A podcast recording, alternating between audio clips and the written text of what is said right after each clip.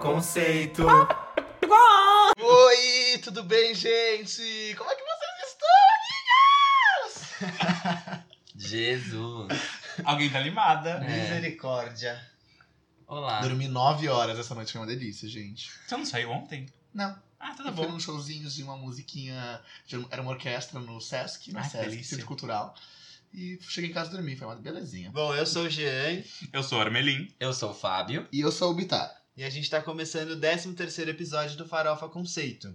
É, sigam a gente nas redes sociais, a gente é arroba Farofa Conceito no Instagram e no Twitter, e no Facebook Farofa Conceito. Também entra no nosso blog, que lá a gente sempre posta todos os episódios, os textos do Quem é essa POC, e, meu, dá uma olhada nos textos do- de cada episódio, porque o Fábio faz, faz coisas muito engraçadas, eu tenho certeza que vocês vão morrer de rir. É farofaconceito.home.blog. É isso. A gente tá um pouquinho atrasado, né, com os textos do quem é. Mas A tudo gente bem. tá, desculpa, gente, tá? Não, não foi uma cobrança. Foi só de tipo, vocês não vão achar os últimos que a gente não postou. Mas tem vários lá e a gente vai acabar postando mais deles na- nas nossas redes sociais porque não fizemos isso antes. Mas quando postar, vocês se preparem, porque vem todos juntos. Ok. Agora vamos para o nosso primeiro quadro, que é. Você não pode dormir sem saber. Bom, esse quadro a gente fala é, manchetes do entretenimento brasileiro e internacional, que são essenciais para vocês continuarem a vida de vocês. E quem quer começar, eu quero começar. Pode falar. Posso? Ashley Tisdale confirma que voltará a dublar Candace de Phineas e Ferb. Mentira! Vai voltar? Não sei, eu só sei a manchete, amigo. Ah, Fala o link aí pra gente, Fábio. Barra XY3, 4. Asteriscos, alguma coisa assim. Tá. Ah, nossa geração é tudo, né? Ela não lê, só lê a manchete. É. Por isso tem fake news, não é mesmo? Críticas, críticas É, sociais, eu mesma. gente. Ai, falando... Bom, depois eu falo. Ok. Isa sobre Brisa, seu novo single. Abre aspas. É a música mais solar que já fiz. Isa sobre brisa, já fiquei meio assim. eu não sabia que era um novo single bacana. Quando lança? Só é uma manchete também, né? Ai, Não, gente, sai dia 18. essa é a proposta, né, pessoal? Não vamos fugir aqui do assunto. Sai dia 18, sai dia 18. Credo, que delícia. Anitta revela aposentadoria em 5 anos a site espanhol. Cinco anos? Quantos ela tem? Ela tem daqui 25? Ai, fica apoiando essa reforma, né, esperta? Vamos lá.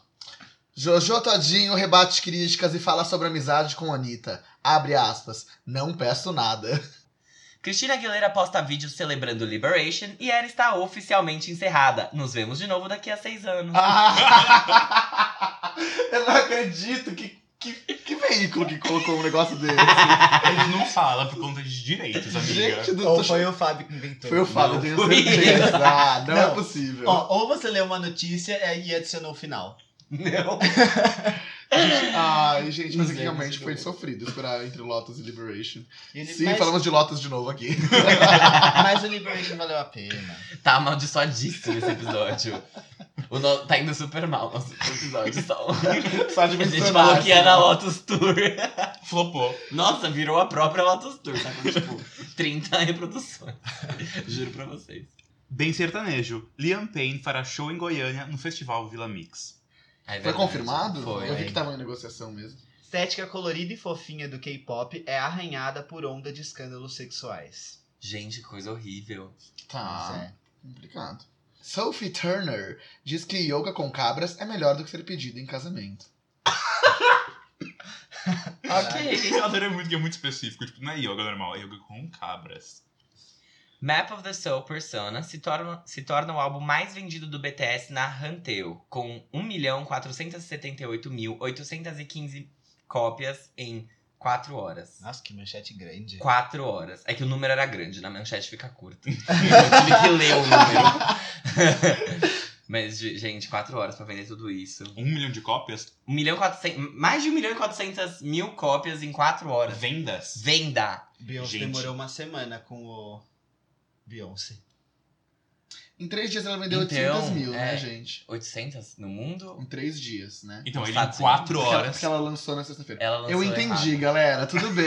Parabéns, K-pop. Mas, tipo assim, é um fato inédito, não é comum. E não tira o mérito da Beyoncé, porque a Beyoncé é Não, Queen. ninguém tá tirando mérito, mérito de ninguém aqui. Não, eu só tô fazendo uma comparação de grandiosidade, Sim, entendeu? sim, entendi. Tá ótimo. Tá bom. Desculpa, Fábio. Coachella 2019. Selena Gomez faz primeira performance em 11 meses para cantar Tac Tac. Eu não vi isso! Eu vi, eu pensei em pegar essa manchete. Nossa, eu aceito, eu quero ver. Eu vou ter que procurar depois. Mas eu achei, eu achei meio shade. Para cantar É. tac-tac. Tipo, porra. Como assim? É porque eu pedi desculpas antes. Por que, gente? Fábio, sabe o que eu sonhei? Que é horrível. Você achou? Eu sonhei... Sabia que é diamante no Brasil, né? Tac Tac Tac. Tac. E tá até hoje no top 200 Spotify brasileiro. Sim, Tac Tac foi, foi Tá bem. indo muito bem. Foi bem. É, eu sonhei que a Selena Gomez era headliner do Rock in Rio.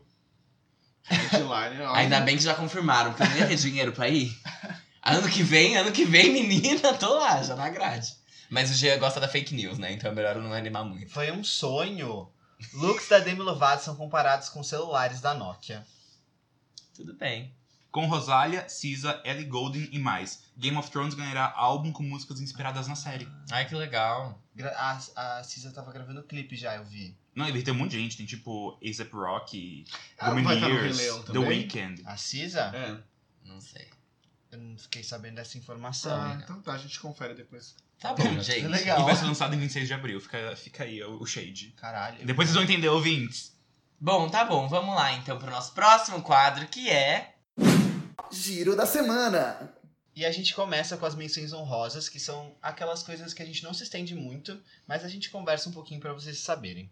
A primeira delas é que o BTS lançou na sexta-feira, dia 12. 12 de abril, um clipe com a Halsey, que se chama With Your Love? Não sei, amiga. É, lançaram um clipe e eles quebraram um recorde que na semana passada foi batido pela Blackpink com a música que a gente falou pra vocês, que era Kill This Love. E simplesmente a- as meninas estavam com 57 milhões de visualizações em 24 horas e eles fizeram 86 milhões. Sabe o que eu amo? Se você ouviu o episódio anterior, quando a gente falou que esse recorde foi quebrado, eu falei assim: ah, mas esse recorde daqui a pouco vai ser quebrado de novo. e não deu uma semana e isso aconteceu. É verdade. Mas, Mas, é, muito, é muita visualização, né? Porque gente? acontece É muito muita. isso de Só que ao mesmo tempo o Jean comentou que a música só tá disponível no YouTube, né? É, não tá nas plataformas Ou de seja, foi a tentativa bem sucedida do BTS de fazer o YouTube hitar. Diferente de Beyoncé com Ah, não, Tidal. eu sabia que vocês iam fazer isso. Eu sabia que vocês iam falar isso. A música Ai. chama Boy With Love. E é tipo Love, L-U-V. Bom, Chique. procurem Mas lá BTS que vocês vão achar. Esse recorde ele reflete muito, tipo, o que é o momento, né? Então, tipo, quando, sei lá, a Miley Cyrus lançou o clipe, a gente achava, nossa, 17 milhões de visualizações, é muita coisa em 24 horas. Depois foi a Adele. Então, tipo, É verdade. Mas né? é, eu acho muito interessante terem duas bandas de K-pop que acabaram de Sim. quebrar o recorde. Tipo, isso mostra algo muito, muito diferente do que uma Miley Cyrus quebrar, uma Aham. Adele quebrar. Porque é em coreano, né? Sim. E provavelmente não é o público coreano que tá compondo esses, esses milhões de- views. Exatamente. mas não sei, porque se não tinha. Não um- só, eu digo. É, né? tipo, se não tinha em streaming. Mas o que eu quis dizer é justamente isso. Reflete muito o momento atual. Tipo, hoje K-pop é o que há, entendeu? Uhum. E Arrasa. Por uma falta de pessoas Acho como K-pop acha. nos Estados Unidos. acho que não. Você acha que os Estados Unidos quer pessoas como K-pop? Se eles estão comprando isso, sim, né? Então por que ninguém faz? Eu acho que. Mas não Não é bem assim. Eu acho um ótimo Porque assim, questionamento. Fifth Harmony, a gente já teve É. outras girl bands e boy bands nos Estados Unidos que sumiram quando elas voltaram, fizeram muito sucesso, só que nunca foi tão grande quanto o que tá sendo agora. Eu não entendo, eu não entendo, porque quando eu fui. Acho que os Estados Unidos precisam valorizar a cultura nacional. Ai, que horror! We need to build a wall! Enfim. Eu acho que não. Sabe por quê? eu tô, gente, eu fui irônico, pelo não, amor de Deus. Não, gente, eu não tô te falando isso, não. É, eu acho que. Eu esqueci o que eu ia falar. Não, Tudo porque bem. assim, é, mas é, é estranho, né? Porque, sei lá, a gente fala tanto que os Estados Unidos que tá consumindo agora hip hop, não sei o quê. Lembrei. E aí, tipo, lançam K-pop, que é pop mesmo, tipo, pop no sentido mais puro da palavra. Eu acho que quem mais sucesso, consome não, não é- não são os Estados Unidos. Não, com certeza. Essa não. é- Mas é um público grande lá. Portanto que não faz tanto, não tem tanto impacto na, na Billboard, essas coisas. Tipo, é muito grande no mundo. E isso tá começando a. é, tá fazendo o efeito Espalhando contrário, entendeu? Uhum. Tá entrando nos Estados Unidos agora. Tá bom, Mas sabe o que, eu, concordo. sabe o que eu acho? Eu acho que apesar da dos fãs serem uma comunidade pequena, são muito fãs. É tipo aquelas É. pessoas loucas. Eu não sei se é isso, mas vai ter show do BTS aqui no Brasil. E tem gente acampando. Sim, tá uma E, e, loucura. tipo, acabou todos os ingressos em uma hora. Foi tipo, É. bizarro. Tipo, dois shows, né? É.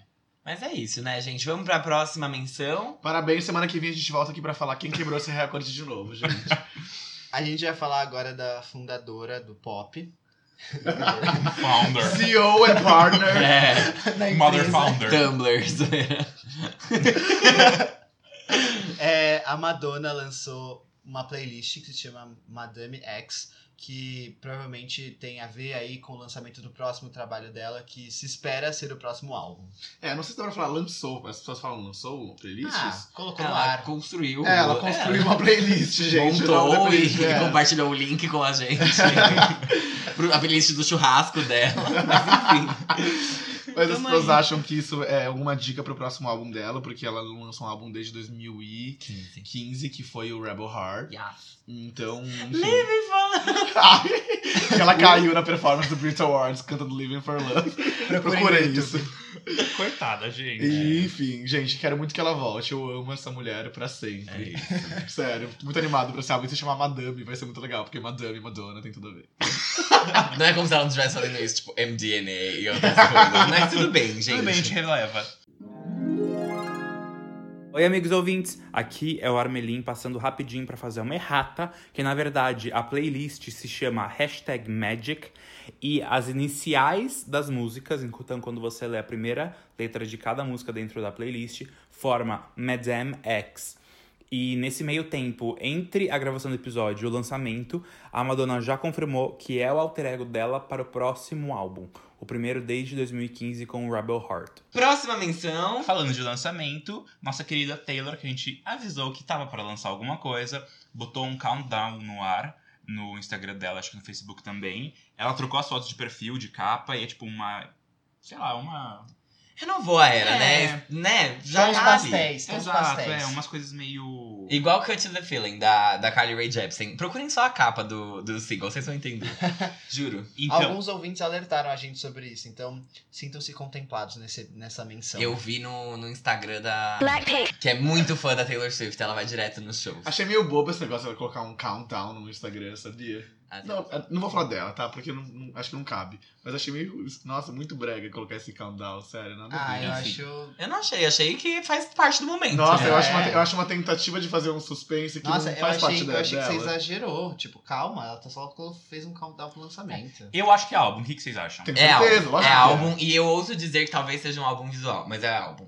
Com certeza é Ai, álbum. Tá muito for- na moda, Ai, né? Tá. Beyoncé, né, galera? Potencializa os streams, né, meu amor? Criou essa, essa tendência. E hoje ela vai precisar, ela vai precisar de muito stream pra ela conseguir estrear com mais de um milhão de cópias. é, e não tá errado, né? Porra, a Não, gente tá certo. assim. É o momento. Mas, gente, ela vai É. conseguir. A gente sabe que ela Não vai. Se pá, vai ter até clipe no Instagram TV. Aqui, já pensou? IGTV. E Gente, o que eu comentei no quadro passado sobre a data é que 26 de abril, que é quando acaba o countdown, é a mesma data do lançamento do álbum da Pink, que a gente vai comentar depois. E o álbum do Game of Thrones, que eu comentei também agora há pouco. Tá. E assim, que não que seja pra competir por gêneros diferentes, mas a Peach também lança o álbum dela nesse dia.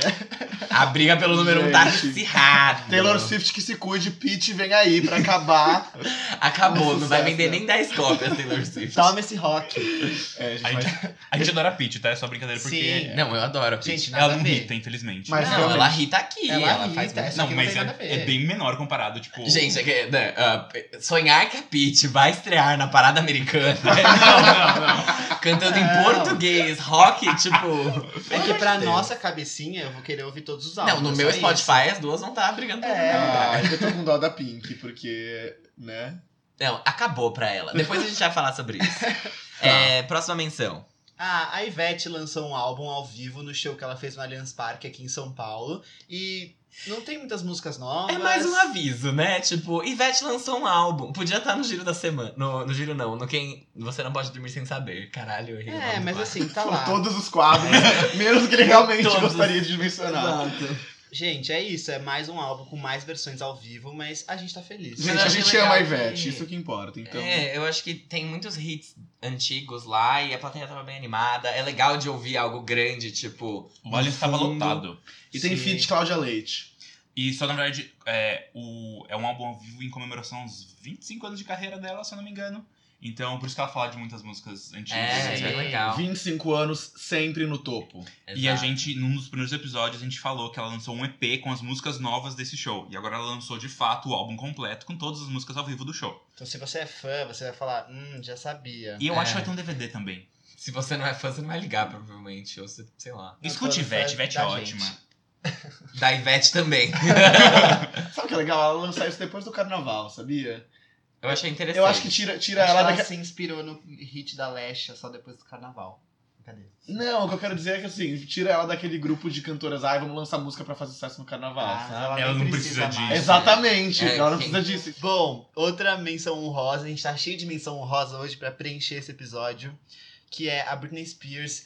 Na verdade, não a Britney Spears, né? Vazaram uma, a vers- uma outra versão do clipe de Make Me da Britney Spears. Wikileaks. Justo na semana que Julian Assange foi preso, mas coincidência? Acho que não. Ou ela. O que que acontece, gente? A Britney Spears tinha um single do último álbum dela, que foi lançado em 2016, chamado Glory, que é a música chamada Make Me, Feed G-Easy. É, é 2016 mesmo, gente? Eu acho que é Então. 2017. Não, 17 não é. Não. Enfim, o É álbum 16. chama Glory e tinha um single chamado Make Me. E aí, tipo, é, o álbum flopou, obviamente, né? Número 11, né? Foi Make Me. Não Make sei Me, o que- 17. 11 foi Work Bitch. Ou 12. É, mas o Work Beat não era do Glory. Não, sei, só só. Era do Perfume. Pode tirar É. essa Perfume não. Britney Jean. Tem o single Perfume também. É, Pode anotar também. É 16. Gente, o Armin tá no, no fundo da sala porque ele foi pegar o álbum pra ver que Gente, quando foi agosto de lançado. 2016, dia 26. É, o Armin tem uma discografia bem completa aqui na casa dele. Discos físicos. É o nosso arquivo. Arquivo. a gente precisa de alguma coisa, a gente consulta aqui nessa. Então é isso. Então ela tinha lançado esse esse single chamado Make Me em 2016 do álbum Glory. E ela tinha lançado um clipe, e aí flopou a música, e agora vazou um clipe é, é, que foi gravado anteriormente do clipe que foi lançado de fato. Foi a primeira versão. A primeira versão, É. que foi censurada porque era muito pesado. Por ela mesma, né? Ela mesma não quis lançar essa versão. Exato. A gente tá falando disso porque o clipe, quando ele saiu de Make Me, é, já era um som diferente pra Britney, porque é um pouco mais R&B do que o que ela fazia antes. É aquela lá assim, gente. You make me. Fiz um falsete. Ah! Artista! Artista! Gogó! Tem gogó? Enfim, o. O single já era uma sonoridade diferente pra ela, só que o clipe era tão ruim. O clipe que eles lançaram era uma bosta. E aí todo mundo começou a reclamar, e aí começaram a surgir boatos de que ela tinha gravado uma versão primeiro e que ela não tinha saído. E agora ela veio e ela realmente arrasa, pisa, destrói a carreira do primeiro clipe que ela lançou. E então fica aí a versão, vocês podem procurar ilegalmente na internet. Brincadeira, tá no YouTube? Tá, né? Não, não tá. Não? Mas como tá? você mostrou pra gente? Sites legais e estão tirando do ar loucamente. Então, assim, procure rápido, gente. Ah, se fosse ela, deixava já. É, gente, imagina ela lança oficialmente esse clipe agora. Ela vai, tá que ela, rehab, vai que ela que ela consegue tá um nem- top É. 50. Ah! Sabe quem, quem eu tava lendo que fez isso uma vez? Tem uma cantora, vocês lembram daquela cantora chama Katie Tunstall? Sim. Suddenly I see Do filme Ah, I Prada. É. Ela lançou um álbum em 2010, aí ela lançou um outro álbum em 2013, e aí em 2014, se eu não me engano, ela lançou um single do álbum de 2010 dela. Que é basicamente o que a Britney Spears pode fazer agora, já que saiu um clipe bom de Make Me. E o clipe era muito bom, porque, tipo, ela tava com uma roupa, tipo, que parecia que, era, que ela tava pelada com a roupa dela. E aí tinha homens seminus em volta dela se esfregando o corpo. E tava, tipo, uh, que ela vai fazer o falsete de novo, né? Foi de, é demais esse clipe. Queria que ela tivesse lançado isso. Quem sabe ela não tinha flopado mais uma vez. Nossa. É, tudo bem. E a nossa última menção honrosa, na verdade, é mais um, um aviso, talvez, não sei, algo que a gente achou legal de trazer, que é sobre o Rock in Rio desse ano. É, o Jean pode falar melhor do que eu, porque ele é a bicha que acampa na fila do Rock in Rio, mas aparentemente as vendas não estão tão fortes quanto o que aconteceu nos anos anteriores, porque o Rock in Rio até já fez uma comunicação que dizia isso pra nós, que os ingressos esgotavam extremamente rápido e dessa vez não. É, só tem dois dias esgotados, que eu acho que é o dia do Muse e do Imagine Dragons. Uhum. E o outro, hum, acho que é do Metallica. Enfim, não sei se é nem Metallica, Não alguma sei. banda aí. Mas é, eu acho bizarro o movimento de tá caindo as vendas do Rock in Rio, porque ele sempre foi muito forte. É, eu lembro que uma vez que eu fui, um dos primeiros dias a esgotar foi um dia que tinha Elton John e Rod Stewart. E, tipo, nem são artistas que estão no auge, já são artistas mais velhos e tal. E eu não sei, não sei se é pelo line-up, se é porque as pessoas estão começando a perder esse glamour que o Rock in Rio É. tinha. Eu acho que são as duas coisas, porque o line-up não tá tão forte assim. Antes o Rock in Rio trazia lendas, né? Não que as pessoas que vão tocar não sejam lendas, mas enfim. Ah, nem Não. todo mundo pode ser lenda, Gê. A É. gente pode aceitar isso. Mas sabe o que eu acho também? É, não é só o Rock in Rio, o Lola mesmo. Ano Exato. passado, é, que tinha nomes talvez é, tão grandes quanto esse ano, esgotaram mais de um dia. Esgotou mais de um dia, não esgotou? For- foram, os dois foram sold out. Sim. Então, e esse ano nenhum dia foi sold É out. que, na verdade, esse ano, tipo, a gente teve uma distribuição ruim de, lay- de layout, não, de line-up, Line-up. como a gente disse. Só que ano passado veio The Killers, que é uma banda, tipo. Já tinha tocado antes no Lola e as pessoas que vão no Lola gostam de ver. Então, tipo, tem, tinham. Eu acho que tinham headliners mais fortes do que desses anos em todos os dias. Tipo, esse ano a gente tinha um Kendrick Lamar que era muito forte em um dia. Só que, sei lá, o sábado, por exemplo, não sei se ele tava tão forte assim. É, Kings of Leon, sabe, pra isso. Mas, enfim, tanto faz. Eu acho que eles gastaram uma grana trazendo essa galera, Mas, então ó, não sei por que as sábado- críticas, gente. Eu, eu acho que. Não, eles gastaram uma grana. É que, por exemplo, em- é ano de Rock in Rio. Então existem duas negociações pra maioria dos artistas que eles gostariam de trazer, por exemplo. Então, se eu quero trazer um artista grande, provavelmente o Rock in Rio vai sondar também. Então eu não consigo. Tanto que propostas foram feitas pelos dois festivais pra artistas iguais e eles acabam fechando com o Rock in Rio, que é um festival que é maior e, enfim, Uhum. paga mais. Então já é difícil pro Lola conseguir line-up nesses anos que tem o Rock in Rio. Essa foi a primeira vez edição que o Lola fez que eles tiveram que fazer promoção desde 2015, né? Tipo, de dois ingressos por um, de pacotes pra vender, porque realmente a venda foi mais fraca. E isso tá se repetindo pro Rock in Rio também. É algo que a gente não não via há muito tempo. Não sei nem se a gente chegou a ver isso acontecer com Rock in Rio. Sabe uma coisa que não aconteceu esgotar. em 2013 muito, é, que não aconteceu em 2015 e 2017? Os artistas que fizeram show no Rock in Rio também fizeram em São Paulo. E eu não vi isso acontecendo no- nas edições seguintes. Tipo, em 2013, a Alicia Keys fez, fez show em São Paulo, no Espaço das Américas.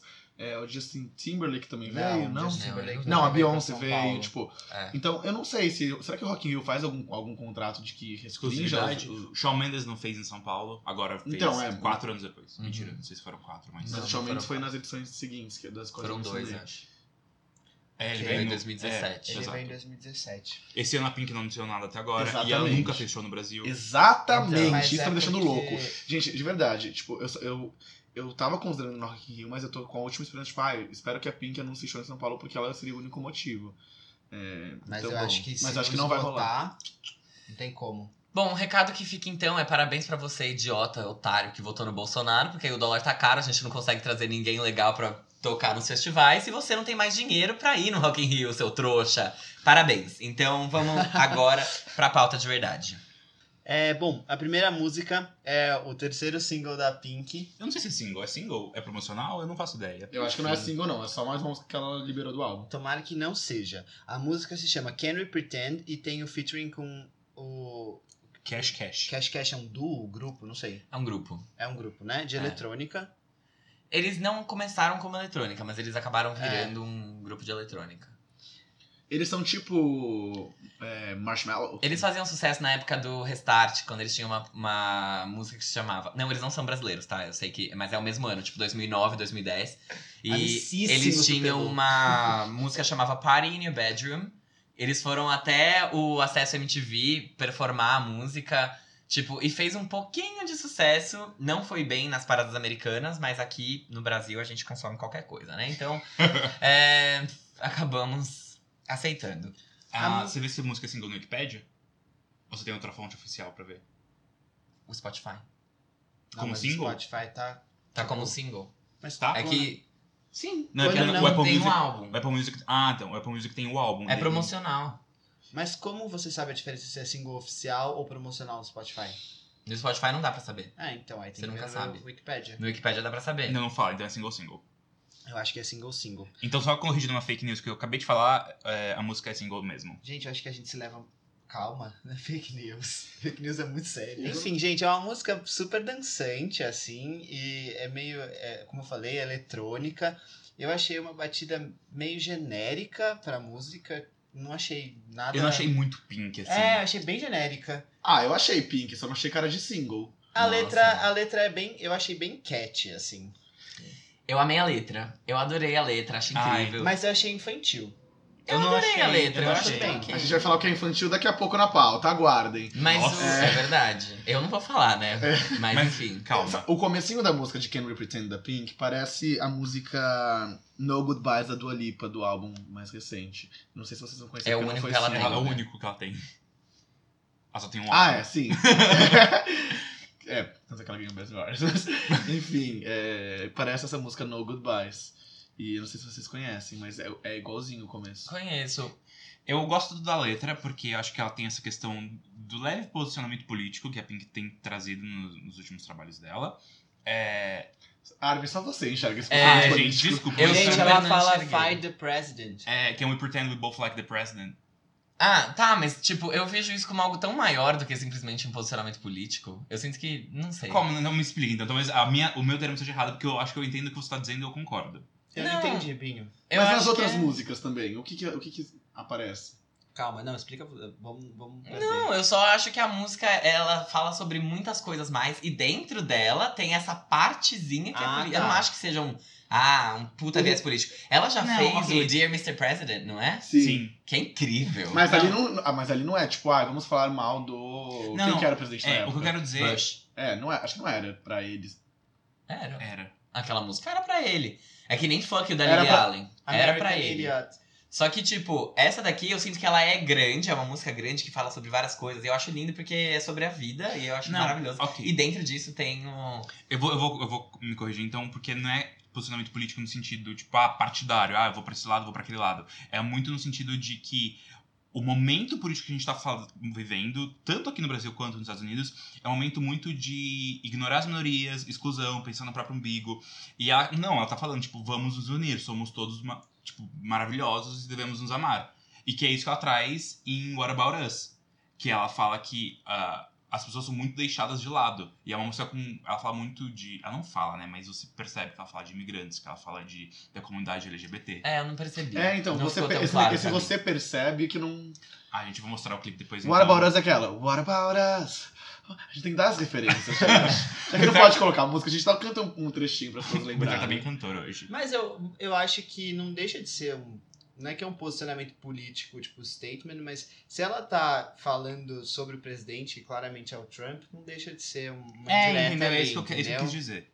Mas a, a música não é tipo a música política. Ah, não, a sim, música é não. muito maior que É. É não, um- vai, não vai tocar nos protestos dos Estados Unidos, gente. Não é um formation, tipo, que realmente tem um, um viés mais ideológico. Hum. Mas é a música legal de ouvir, é gostosinha. Só que, de novo, comparado com o que ela tá lançando, pegar essas três músicas, não vejo uma unidade. E Uhum. ainda juntando com a capa do álbum, não vejo um conceito. O E todo assim, episódio que de sei. Pink, vai falar da capa do álbum. Eu realmente espero que o show dela no Rock in Rio seja só sucessos. Não. Tipo, Ela canta os shows dela, ela canta os singles de maior sucesso, mas ela é muito baseado nos últimos que... Ai, álbuns. uma pena. Olha, eu não gostei da música, eu gosto da letra. Na verdade, assim, tá, eu falei errado. Eu gostei da música, mas é uma música do Cash Cash, não é uma música da Pink. Ela tem que ser É. o feat da música, ela não tem que ser a artista principal da música.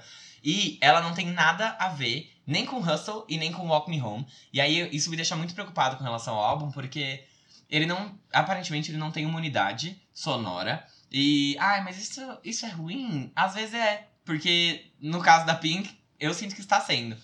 Porque não, não conversa uma coisa com a outra. E aí acaba ficando uma coisa sem personalidade. Quando você não faz uma coisa que.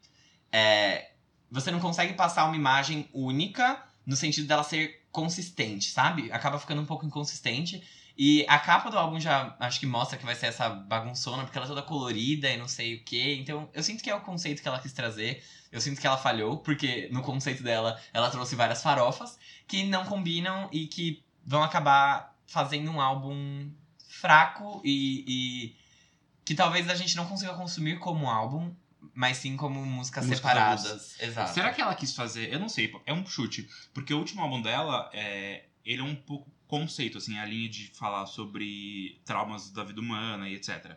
E como a gente cresce com isso, será que agora ela quer fazer um lado mais farofa, já que ela não conseguiu hits no último? E claramente ela não tá conseguindo de novo, mas. Eu acho que sempre falha quando você busca o hit. Você não pode buscar o hit. Hit simplesmente vem até você. Exato. Ô, Fábio, Olha, é uma, é uma ótima discussão, mas acho que ela é um pouco mais profunda do que só falar ela assim. sabe... E eu acho que vocês estão sendo um pouco. é, Não, acho que vocês estão se. é, Precipitando. Precipitando, essa é a palavra. Eu tenho Pode certeza ser. que estão se precipitando. É que- A gente ouviu três músicas, gente, calma. É. É que são três músicas de. Que não tem nada a ver 13. com nada. Mas tudo bem, mas dentro de uma ordem. Olha, elas não estão nem perto, perto uma da outra de- dentro do, da, Então, Hustle é a primeira, Walk Me Home é a terceira e Can We Pretend é a sétima. Ok, de Walk Me Home pra Can We Pretend tem um espaço ali.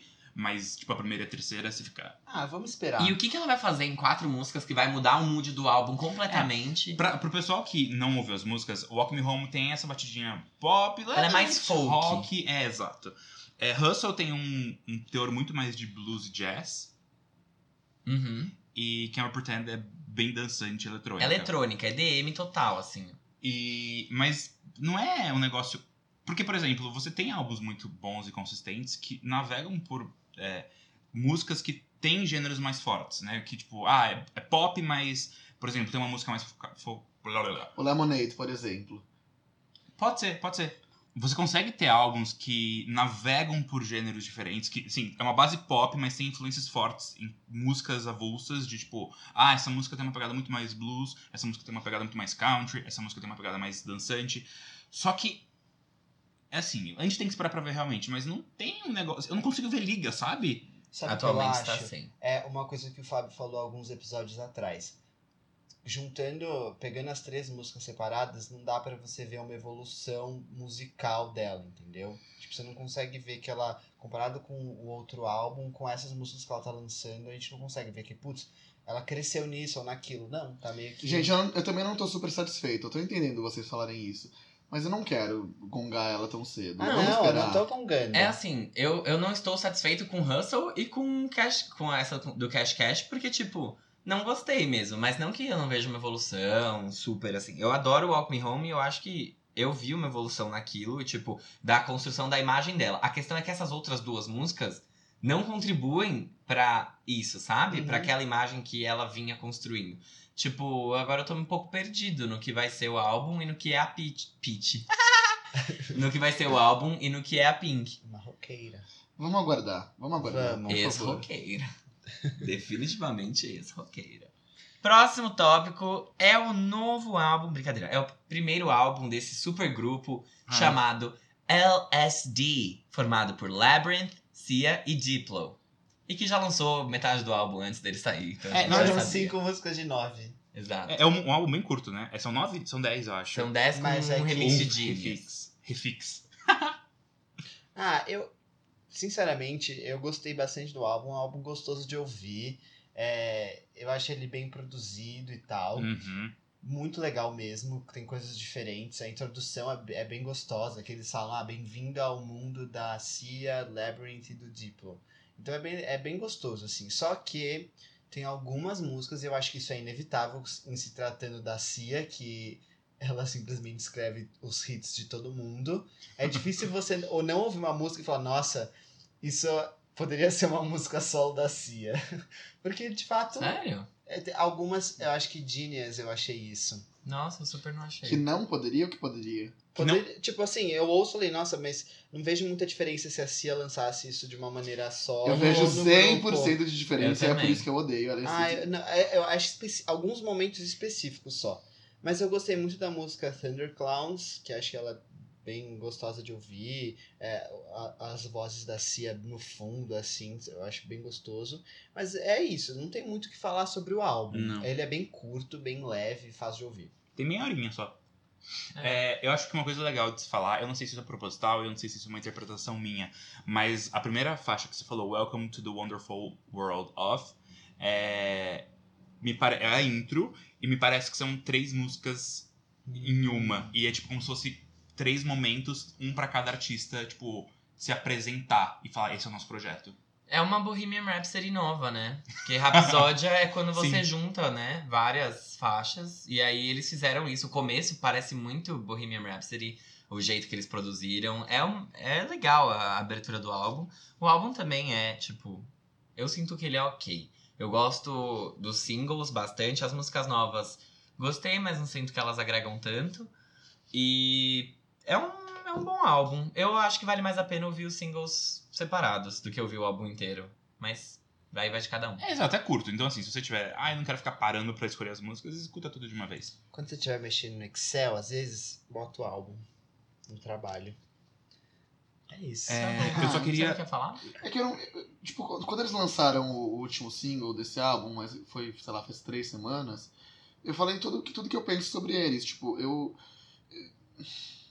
Acho um desperdício a Cia estar num grupo desse, eu não gosto. Nossa. Eu, eu acho que estraga a carreira dela, de verdade. Estraga, não tem como estragar a carreira da Cia. Não, não estragar, mas assim, é uma- é uma mancha que, que eu evitaria, sabe? Mancha? É, eu não, Pesado. eu não gosto dela nesse grupo, eu não gosto desse grupo. Eu acho. Eu acho. Já falei, me lembra Mika, que é aquele cantor antigo que cantava Lollipop. Então eu não gosto. Mesmo assim, eu não gosto. Gente, não, tipo, não me desce. E é, e é, o- o mim, estilinho dele, é o contrário. Tipo, eu amo muito. Eu acho que eles têm um negócio muito único que não é, tipo, soma dos três. A soma dos três fatores é maior do que. Como que fala essa frase que eu já tô confundindo aqui? Do produto?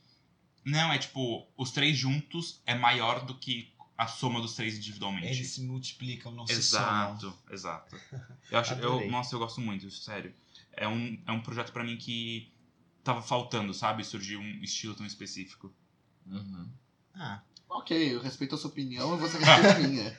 Eu não! Aqueles. mas isso não me impede de te processar. Bom, a próxima, o próximo tópico da pauta são três músicas que a Anitta lançou pra trilha Gente. sonora do filme Ugly Dolls, que é o que a gente já comentou em alguns episódios passados, que é um filme que a Kelly Clarkson vai dublar a personagem principal. É o ter- filme da Kelly Clarkson. É o filme da Kelly Beijos. Clarkson. E ela vai estar no álbum junto com vários outros cantores. Ela lançou três versões da música chamada Ugly. Então tem a versão em espanhol, que é feia, a versão em português, que se chama Feia, e Ugly, a original. A música foi escrita e produzida pelo Max Martin? Não sei. Acho que foi. Eu não falo dela. ok. Mas foi.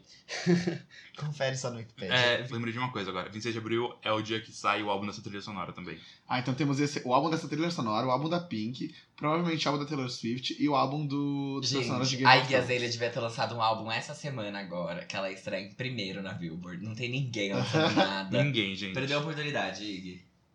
Olha, eu não duvido que ela eh, chegasse primeiro. Se ela lançasse A hoje, Iggy? sim. Se ela lançar junto com alguém. Se ela lançasse, tipo, essa semana, não teve nada. Foda-se. Posso Bom. falar então dessa cantora? Pode falar, a música da trilha sonora do filme e ela fala sobre a mensagem que o filme quer passar. Chacota! Ridículo, eu teria vergonha de lançar um negócio desse, de verdade, nojento. O que, que é isso, gente? É uma música. Vocês viram a letra dessa música? Miss Sim. Bitar é, uma, é pra um, É um filme, filme infantil. Não importa. Broken and Beautiful. Broken and Beautiful também é, infantil, mas Ok. não chega a ser é, Calma lá. Tosco. tosco que nem essa música. Gente, a gente não sabe pra, em que momento essa música vai tocar no filme. Já não importa. Qualquer, Eu não em acho. qualquer momento. Eu não achei tão ruim, não. O Que quê? é? Que absurdo. Eu achei Gente, um não, exagero. Eu, sa- eu, eu, eu fiquei com Ah, vergonha tá. quando eu comecei a ouvir um negócio daquele. Eu falei, gente, eu não vou conseguir. E pior que eu ouvi primeiro em português. Aí eu falei assim, nossa, gente, mas que letra ridícula é Gente, essa? Aí é eu um falei. infantil. Não, o que vocês estavam esperando? Mas é, de- infantil é diferente de diferente, tosco. exato. As crianças sabem fazer uma, uma, uma conta de multiplicação com vírgula que eu não sei. Até fiquei sem ar. Então, aí tava lá ouvindo em português a música e falei, gente, essa letra é ridícula, vamos ver se em espanhol fica melhorzinho, mesmo com a mesma letra. Aí eu ouvi e falei, não tá bacana. Ouvi em inglês e falei, eita. Então, assim, gente, juro, as três, ela conseguiu fazer errar três vezes, em três é um idiomas diferentes. Sério, que erro. Errou três vezes. Parabéns, cantoraninha, sem contar os erros passados. É, Ridículo. Aí Eu tem uma hora que ela fala assim: Eu não sou feia, eu sou linda. Ah, dá licença. Eu tenho que sair de casa pra ouvir isso? Não, juro por tudo. Ah, não, gente, não dá. Eu, acho, exa- eu, Ridícula. achei- eu tô achando que você tá exagerando muito. Isso é um. É, um- é é um pleonasmo falar exagerando muito. ó. Ah, redundância, né? É isso aí, redundância. Tipo logomarca. Bom, fala, Armin. Não, eu tenho, na verdade, eu tenho. Eu concordo muito com o Bitar. Assim, eu não sei se eu tô nesse exagero, tipo, chacota. Mas eu, assim. ih, Fede. Não é fede, não, é fede, não cheira. Fede. Fede? Caralho. Não, então, não é tipo, sabe o ditado? Fede, não, não fede, não cheira. Ah, tá. Então, fede, no caso, assim. É mais negativo do que neutro ou positivo. É. Eu só queria. Dois comentários, na verdade. Um é que eu me surpreendi com a pronúncia dela em inglês. Eu fiquei, ó, tá boa. E. Eu amei essa reação. Hum, português de inglês, o, o professor de inglês chegou, galera. e o segundo é que no álbum da trilha sonora tá a versão em inglês e em espanhol. Aí em português tá como single avulso Sim, no perfil dela, das plataformas. sim. No Spotify não tava, mas na Apple Music deve estar. Mas eu não achei tudo, não achei isso que vocês acharam não. Achei que as crianças vão adorar e é isso. Tá suave. Sei Relaxa. lá. Tá Eu, bom. eu não, eu não tô nem um pouco relaxado. Eu te- eu- nossa. Take it easy, não precisa ter tanto ódio Eu acho que assim, depois dela lançar o que eu não acho, mas o que ela acha que é uma grande obra, que é o Kisses, que é o último álbum dela, ela lança uma música tosca como Calma, essa. calma lá. Isso aqui não é uma música da carreira, tipo, carreira solo dela. Calma, é música pra um filme. Eu entendi que é uma música pra um filme infantil. E, e isso, não, isso não invalida o que eu tô falando. Porque a Kelly Clarkson lançou também um filme, uma música pra um filme infantil chamada Broken and Beautiful. Que é pro mesmo filme, tá? Só pra deixar claro quem não entendeu. Exatamente. E é ok a música. Pelo, e eu adoro, na verdade. Então, não, não é uma desculpa. A música é tosca, a letra é pior ainda. Mais uma vez, errou. Ok. Vamos passar para a próxima pauta? Na verdade, a gente encerra aqui o Giro da Semana. Sim. E agora a gente já vai apresentar um novo quadro para vocês, que se chama... Pauta extra por um real. Sabe quando você vai no McDonald's e aí alguém pergunta pra você, ah, você quer um queijo extra por um real? E aí você fica, Cobertura Ninguém extra. nunca pergunta do queijo, né? ah, você queijo. mãe perguntam se você quer Você acabou de falar Quem no vai no McDonald's? Subway? Ah, desculpa, eu não como no McDonald's. Mas tudo bem, quando você vai num fast food, eles perguntam se você quer um adicional extra por algum dinheiro. Não precisa ser um fast food. Você pode ir num restaurante aqui. É. Vai tomar no seu- você, não come, você só Relativizando. come em fast food. Nossa! Não come comida boa. Gente. Enfim, a gente tá aqui empurrando pra vocês uma pauta extra, que a gente vai colocar em episódios especiais quando a gente quiser. Eu- no caso, quando não tiver o que falar muito. E hoje a gente vai tentar explicar pra vocês como que funciona mais ou menos a Billboard Hot 100 e também por que, que ela é tão relevante. Pode ir, Fábio. Você é o professor da vez. Ah, você quer que eu fale primeiro a. Não, é, acho que a gente pode começar contando a história dessa parada, por que que ela é mais importante do mundo e etc. Dessa parada, parece que você falou de um jeito, tipo, essa parada aí, É. cara. A Billboard Hot 100 é, ela é a parada oficial de músicas dos Estados Unidos. E ela é da revista Billboard, que começou há muito tempo atrás como uma revista de publicidade. O objetivo dela era falar sobre o mercado publicitário. E mais ou menos no começo dela, ela começou também a fazer rankings de músicas. Só que primeiro, as músicas que tocavam nos Estados Unidos.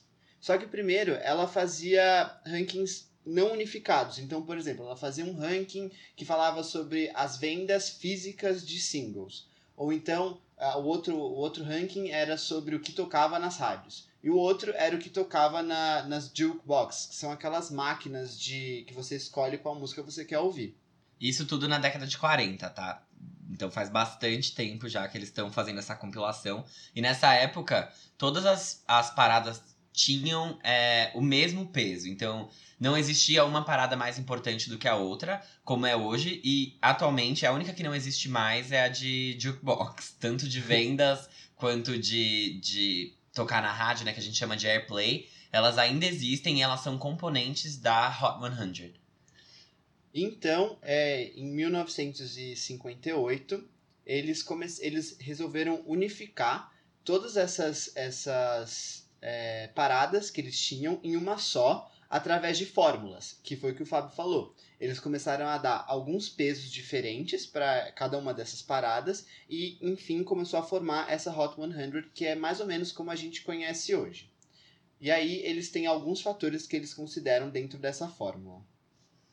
Hoje eles consideram streaming é, pago e streaming gratuito. Eles consideram a venda dos álbuns, na verdade, dos singles é, digitais. Então, se você lançar um álbum, cada faixa vai poder entrar na, na Hot 100. é, a partir do momento que ela tiver pontos o suficiente pra isso. Eles começam a ponderar o, o- cada é, métrica, tanto de tocar no rádio quanto. E. Calma, eu me enrolei inteiro. o, o- Fábio, o- qual que é a diferença de vendas digitais pra streamings? A diferença de, é que venda, você vai na iTunes Store ou na Amazon e você realmente compra a música. Então, tipo, você paga 99 cents pra ter a faixa. Hoje em dia tem muitas que estão em promoção, é 69 centavos americanos pra você ter essa faixa. É, e o stream não, você tá dentro de uma plataforma de streaming como Spotify, como Deezer, Apple Music e YouTube, dando play na música, mas sem efetivamente possuir a mesma. Então é, é uma outra contagem e a música você só compra uma vez. Você não pode. Quer dizer, você até pode comprar mais de uma, só que digitalmente, através de uma conta, um login, você não consegue. Então você comprou uma vez, você pode ouvir sem pagar de novo quantas vezes você quiser. O streaming não. É, você pode ouvir quantas vezes você quiser e eles vão contabilizar essas vezes que você reproduziu a faixa pra conseguir compor o chart. Então, obviamente, hoje elas têm pesos é, diferentes. Então, uma venda conta como uma unidade inteira. 1.250 streams, se você pagar a plataforma, é, contam como uma venda. E 3.750 streams É. gratuitos contam como uma venda também. Na questão da rádio, o- a contagem é um pouco diferente porque eles não transformam isso explicitamente em vendas, é, mas é, é por pontos e ele é feito através da Nielsen, que também opera aqui no Brasil, mas não é, audita rádio e nem mede audiência de rádio. É, então, não é pelo número de vezes que a faixa foi reproduzida, mas por um cálculo que define qual foi a audiência bruta que essa faixa recebeu. Então, uma faixa que toca no horário de pico, por exemplo, ela tem uma audiência maior do que uma faixa que toca no horário, sei lá, no meio da tarde, por exemplo, que ninguém tá ouvindo.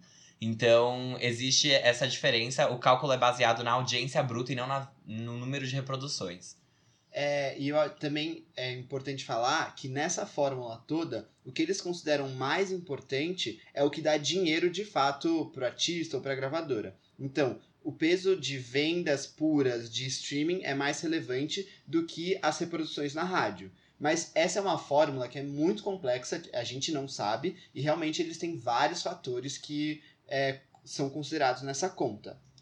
E to- a cada ano, a cada, enfim, a cada passagem de tempo, eles vão alterando essa fórmula e adicionando novas regras para conseguir fazer a contagem. Então, inicialmente, por exemplo, eles não contavam é, é, lá, sei lá, anos 90, vendas digitais e tudo mais. Então, a cada ano, eles vão mudando essa regra. Antes, o streaming todo era considerado uma coisa só. Recentemente, eles dividiram o que é streaming pago, o que é streaming gratuito. Então, a Hot, One- Hot 100, ela é meio que viva, assim. Ela representa o que é relevante naquela época em, em questões de vendas e o que gera dinheiro para o artista e o que movimenta socialmente. E só lembrar que, só lembrando que teve época que o streaming não entrava pra comprar essa contagem. Então, quando a gente fala assim, ah, tal artista vendeu 30 milhões de cópias em tal época, então naquela época era muito mais difícil, porque realmente as pessoas tinham que pagar é, para ter aquele álbum ou pra ter aquele single. Então, realmente era muito mais difícil você vender 30 milhões de cópias em 1990 do que você vender em 2019. É, então, normalmente quando a gente fala isso é por conta dessa, desse cenário. E aí, para um single estrear, por exemplo, quando eles falam, ah, tal single vendeu é, tantas cópias. Nisso, você, se você se interessar, você pode ver o quanto dessas cópias realmente foram vendas puras e o quanto foram, tipo, representam em streaming, porque eles, eles liberam esse número na, no site da Billboard. A parada, ela é sempre publicada na terça-feira. Por que, que ela é publicada na terça-feira? Porque a contagem de vendas e de streaming é feita da sexta-feira de uma semana até a quinta-feira da próxima semana. E a contagem de rádio é feita da segunda-feira ao domingo. Então eles não podem liberar antes a, a lista, porque ela não vai ter fechado ainda. Então eles têm essa diferença nos dias é, de lançamento.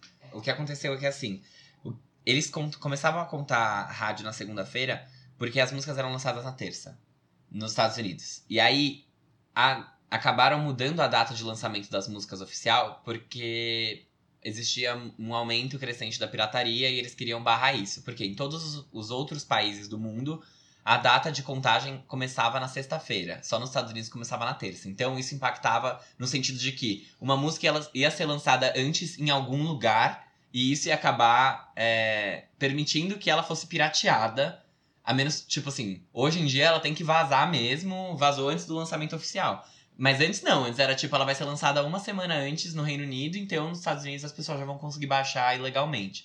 Hum. E, e aí eles definiram uma data oficial. A questão é que a rádio não funciona por conta da parada. Então, eles poderiam ter é, trocado? Poderiam, mas as rádios atualizam as playlists em datas específicas. Não são. Não é tipo em tempo real.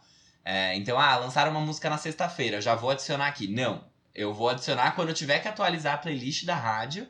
E aí, por isso, ela vai começar a tocar a partir de uma determinada semana.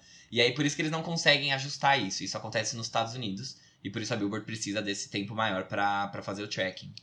Se você se interessar em ver a parada, como o Fábio falou, toda terça-feira ela sai no site, às vezes atrasa e acaba saindo na quarta-feira. A Billboard não tem mais revista é, física, então é só digital, então é só lá no site que você, você consegue conferir a parada. Mas se você for muito fã, você consegue ver algumas previsões que tem no Twitter, que eles vão acompanhando as vendas e A tal. Billboard libera mesmo. Tem uma seção dentro dela que chama Chart Beat. E lá tem tudo que é referente à posição dos charts. Eles têm um podcast também, se você se interessar, que chama Chart Beat Podcast, que eles falam exatamente sobre essas coisas. Eu tenho uma dúvida pessoal que é, é, quando você vende o álbum, é, todas as- vende como venda de todas as músicas dentro dele? Tá, é assim.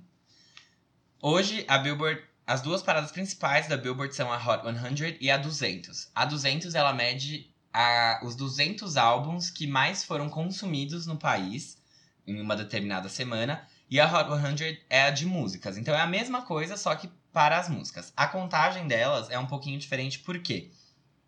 O álbum, você precisa do conjunto todo da obra, então ele também segue a linha de streaming, também segue a linha de venda, só que aí já não entra a contagem de plays na rádio, por exemplo. Então, ah, uma música tá tocando super na rádio, mas isso não vai contar para as vendas do álbum e nem para a posição dele na parada.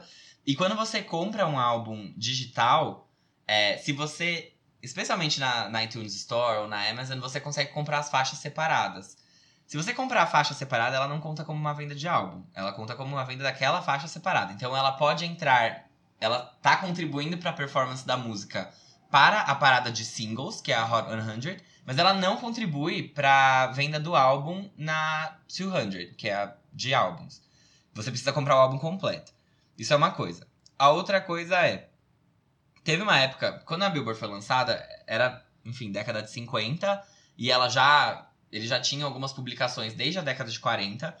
É, e nessa época não era CD, era vinil. Então existia uma cultura de você lançar um lado A e o lado B, porque como vocês bem sabem, o vinil ele tem dois lados e você consegue tocar nos dois.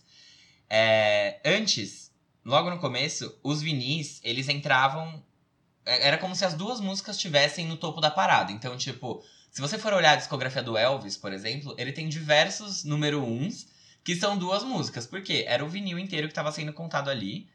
E só que quando você, isso acabou gerando problema, porque quando você ia na jukebox escolher a música que ia tocar, as músicas estavam separadas. Quando as músicas tocavam no rádio, elas tocavam separadas. E só que quando você comprava o vinil, eram as duas juntas. Então eles começaram a criar políticas para tentar separar a música e, e meio que coagir as gravadoras a escolherem um single ao invés de só lançarem o vinil e falarem, não, eu quero que você charte os dois, sabe? Tipo, que você contabilize pros dois como uma coisa só. É, então, isso foi uma coisa que acabou mudando ao longo do tempo, porque o formato mudou também, é, virou CD. E aí, antes era muito comum você lançar um single antes do álbum físico, como um CD, pra, pra conseguir, enfim, ter. gerar hype. E é como funciona hoje. Só que hoje a gente não lança mais físico. Como contava rádio e vendas, para você produzir um CD para ele ser vendido é caro. Então o que, que eles faziam? Eles mandavam as músicas, as gravadoras oficialmente mandavam para a rádio, só que ela não era considerada um single a menos que ela tivesse venda física. Então ela não entrava na parada se ela não estivesse vendendo. E eles esperavam ela crescer muito na parada de, de charts ou ela ter muitas reproduções nas rádios para eles fazerem uma tiragem só imensa do CD e aí eles conseguirem gastar menos com a produção do CD e lucrar mais. Por quê? A partir do momento que eu faço um milhão de cópias, o custo unitário de cada uma diminui. Porque aí eu gasto com um, um valor fixo de frete, para todas elas, eu gasto com outras coisas que não, não são variáveis. Então, o meu custo unitário por CD diminui muito e eu vou vender todos pelo mesmo preço, que é um, era o preço padrão na época, que eu não, eu não sei qual é dizer, mas a margem de lucro aumentava muito. Então, você, como gravadora, lançar as músicas no rádio faria com que as pessoas pedissem cada vez mais pela música, você conseguisse ter uma tiragem enorme de CD para lançar, você lançava a venda, tipo, muitas, muitas e muitas cópias. Então você podia fazer só uma vez essa tiragem. Você não precisava ficar reproduzindo, tipo, ah, vou fazer mais uma tiragem, mais uma tiragem, porque foi esgotando. É, você fazia uma enorme, e aí as pessoas compravam isso, você podia parar de. A música podia parar de tocar no rádio, que as pessoas iam continuar comprando o CD, porque ele tinha acabado de sair para venda. Sim. Então, isso justamente fazia acontecer o que você disse. É, as músicas estreavam muito bem na parada, porque elas estavam no topo das reproduções delas e as pessoas tinham acabado de ter acesso ao CD físico. Então elas conseguiam comprar. Mas isso era um movimento que a Billboard acabou não, não compactuando com. E, enfim. É, Tanto que uma música não precisa ser single pra estrear na parada. Exato. Uhum. Hoje em dia não mais. Só que as gravadoras reconheciam sim que elas eram singles e, e elas era um movimento mais delas do que dos artistas mesmo. Sim. E aí outra coisa que isso acabou impactando foi que antes a gente tinha, antes da, principalmente no começo dos anos 2000 e meio dos anos 90, eles lançavam os singles físicos como CD. Só que esses singles físicos começaram a canibalizar a venda dos álbuns. Porque eu poderia não querer comprar o álbum e comprar só os singles que eu gostava e que estavam tocando na rádio. Então eles decidiram parar de vender os singles físicos e junto disso veio a parada digital da Billboard, que foi quando começou a ter iTunes e, e tudo mais. E antes só eles fizeram essa mudança pra ter uma ser uma parada de música mesmo e não uma parada de singles, porque nem sei porquê, na verdade. É porque você podia comprar as faixas separadas do álbum, é entendeu? verdade. É isso aí. E aí é, não fazia mais sentido se chamar uma parada de singles. E, tem, enfim, não fazia mais sentido. E é por isso, tipo, todos esses fatores dela ser tão relevante, ela contemplar tanta coisa que ela é tão importante nos Estados Unidos e ela é considerada a parada oficial. E é muito difícil você conseguir todos esses números para conseguir estar dentro dessa parada das 100 músicas mais relevantes dentro dos Estados Unidos. E, consequentemente, se você vai bem na Hot 100, isso reflete muito na sua carreira internacional, né? Então, o que toca lá, muito provavelmente, vai ter mais chances de tocar nos outros países. E por isso que ela é tão respeitada e relevante. Quando um artista tem um número um ou alguma boa posição na Billboard, quer dizer que ele teve um hit. Então, isso vai ser importante para a carreira dele. E isso é usado como unidade de medida para a gente, enfim, para os fãs e para os artistas, para medirem o sucesso e tudo mais. E é por isso que a Billboard é tão legal. Bom, como ela é tão relevante, tem algumas curiosidades, tipo, como ela mudou de regras às vezes, tem umas coisas muito legais para falar. Então, as músicas que ficaram é, mais tempo de semanas número 1 um, foram a, a, é a Mariah Carey, que ela ficou 17, 16 semanas em número 1, um, com a música One Sweet Day, junto com o Boyz II Men. E, recentemente, Despacito, do Luiz Fonsi, o Justin Bieber e o Daddy Yankee, que ficaram também 16 semanas. Mas isso é na nova configuração, né? É, depende, a Mariah tava na antiga. Mas não lembra que a Mariah Carey fez isso numa época que não tinha streamings, tá? É verdade. É, eu, eu, é. É, é diferente. a Mariah Carey é muito maior e muito melhor que todos. Mas, Ah, gente, não é, necessariamente. é, de, é, cada época tem uma, uma Mas eu coisa. acho, eu acho que é mais relevante, tipo, você falar que ela conseguiu ficar 16 semanas em 2000. Quando? No, 90 e? Quando foi esse recorde? Essa música foi 95 96. Então, eu acho que é muito mais relevante ficar 16 semanas naquela época do que ficar 16 semanas hoje. Nossa, eu acho super que não. É, eu acho que Porque então... hoje você é tão mais fácil você consumir música que você Hum. ficar em 16 semanas em primeiro lugar, com você tendo um milhão de outros artistas a um clique de você. Tipo, a um cliquezinho no Spotify, um clique na, na Apple Music, você pode descobrir um monte de coisa. A atenção tá um milhão de vezes mais dispersa o do que naquela é época. muito mais difícil hoje na era da Exato, digital. Eu É. entendo, mas é diferente porque também era mais difícil consumir a própria Mariah. Tipo assim, pra ela ter ficado. Mariah Carey era uma bosta naquela época, não dava pra consumir.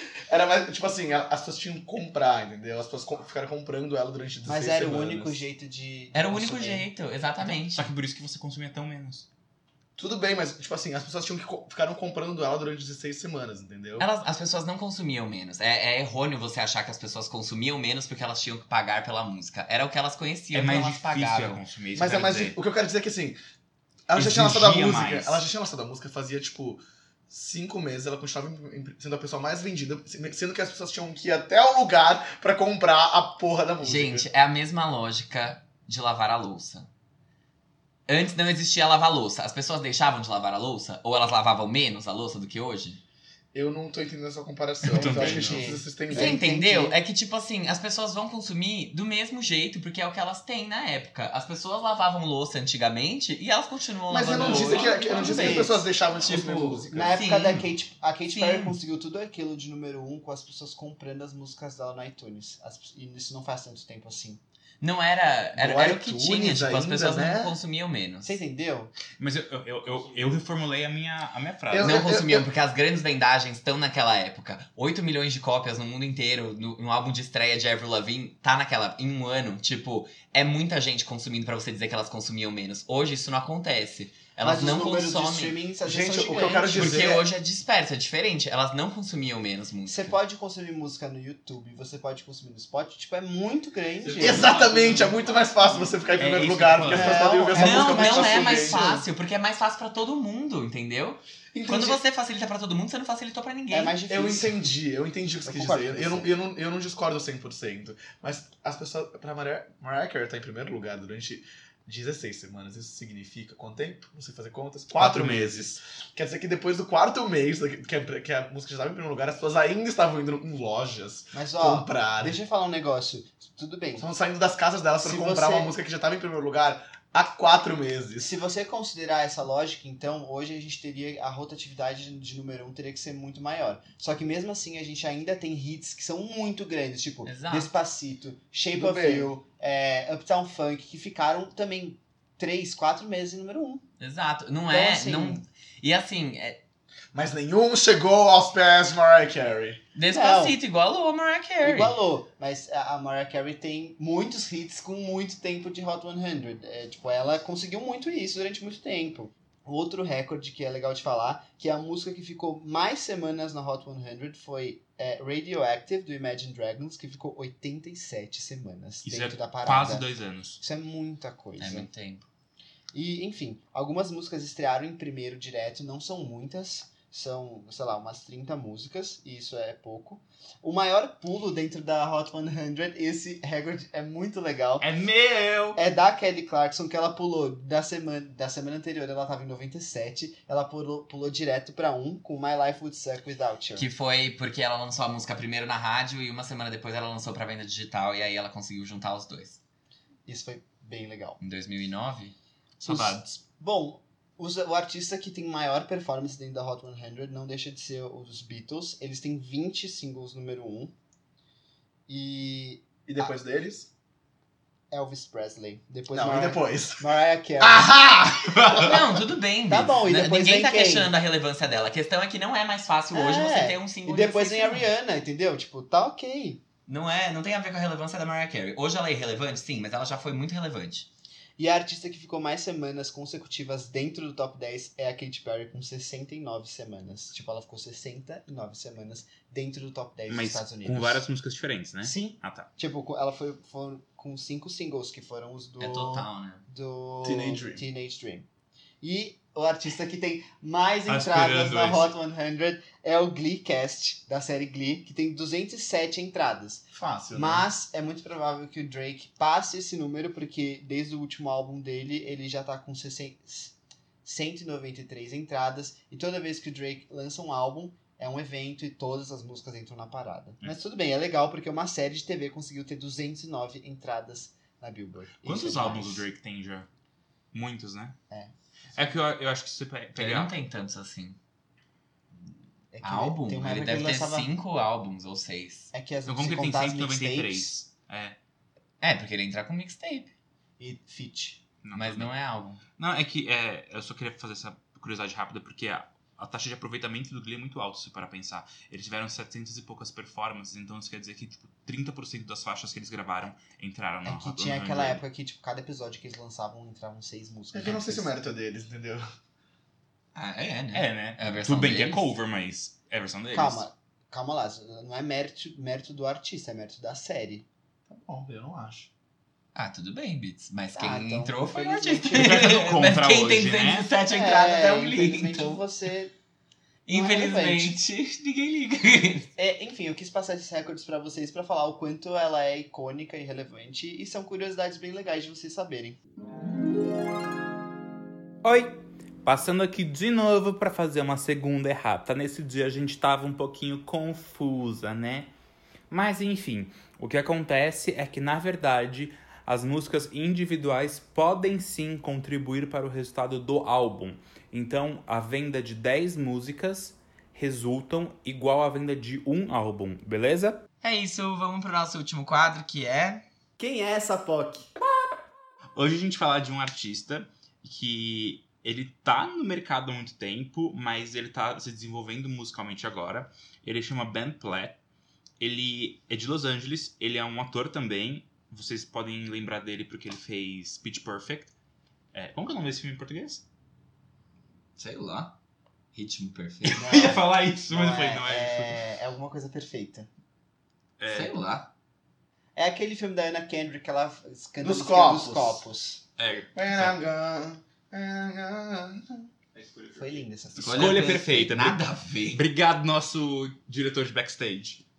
É, enfim, o Ben Platt, ele é de Los Angeles. O pai dele, ele é produtor de cinema e ele produziu tipo, filmes como La La Land e Into the Woods, Mary Poppins, o Novo ah, e algumas peças da Broadway. Então, ele começou na Broadway desde muito pequeno. Acho que a primeira participação dele ele tinha 9 anos. Ele é de 93, então atualmente ele tem 25. E ele explodiu muito é, quando ele participou do musical Dear Evan Hansen, que é um musical original que foi lançado no final de 2016. E no ano seguinte, em 2017, teve o Tony Awards, que é como se fosse o Oscar, assim, do, da Broadway americana. Do teatro, né? Não é só da Broadway. Achava não, é do teatro, não é do teatro. teatro. É que o foco maior é em Broadway, porque eles têm muitas premiações pra é, trilha sonora, músicas, etc. E esse musical, ele ganhou como melhor musical do ano, como se fosse o melhor filme, e ele ganhou, o Ben Platt ganhou o prêmio de melhor ator em musical. Do Tony, né? Sim, exato. É, então, ele ganhou um hype muito grande dentro da comunidade aí.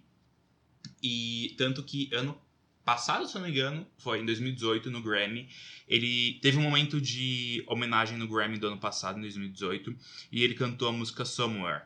É, e que, enfim, ele era um, assim, desconhecido pro grande público e todo mundo ficou, quem é esse garoto? Porque ele cantou muito bem. É, e a música, enfim, com um alcance vocal muito grande, etc. E agora ele lançou o primeiro álbum dele. Ele assinou com a Atlantic Rock Records, que é a label, uma das labels da Warner Music.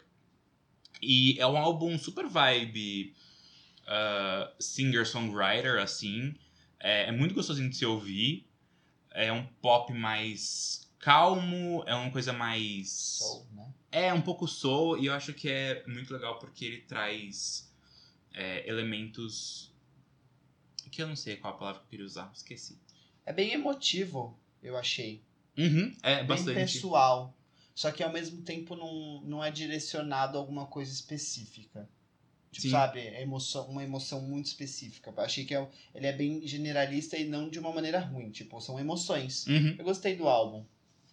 O álbum chama Sing to Me Instead e tem 12 faixas. É maravilhoso, gente. Deem, deem uma escutada. Ele tem alguns clipes também publicados dos singles desse álbum e vale bastante a pena. É gostosinho de ouvir, gente. Legal de conhecer. É isso, gente. Obrigada. Gente, a gente é. É isso. né? o Fábio tipo, tchau! É isso, gente. Tchau. É, é que eu fiquei pensando, será que a gente termina assim a gente fala alguma coisa? Não, a gente fala é, nossas, nossas mensagens. Cada um fala um outro pra encerrar. Enquanto uns né, negam Ferraris a moradores de rua, outros estão com a tela do celular quebrada ainda. E a Samsung diz que está sem mimos. Então eu não vou conseguir receber nada. Aff. A Maísa ganhou muitos. Ela ganhou vários. Será que ela me dá um? Acho que ela daria. Já deu uma Ela é de cartinha pra Alphaville, ela. sabia? Será que ela se solidariza com a minha situação? Tipo, tá real quebrada a minha tela. E na frente e atrás, porque a- na frente e atrás do celular é vidro e eu consegui a proeza. Quando você comprou o celular? Dezembro de 2017. Sete. Vai fazer dois anos que eu tô com ele. Não, um, ano- nem- um ano e meio, amigo. Calma lá. Não, falei que vai fazer dois anos em dezembro desse ano. Eu pretendo trocar ele até lá. Quer dizer, pretender, eu pretendo, né? Eu vou conseguir? Não. Vai são sim, outros tenha 500. fé. Mas é isso, gente. Um beijo pra vocês. Obrigado por aguentarem o episódio até aqui. A gente ama vocês. É. Tchau. Tchau. Babá. Vou no banheiro. Tá bom. Mija mesmo. Tchau.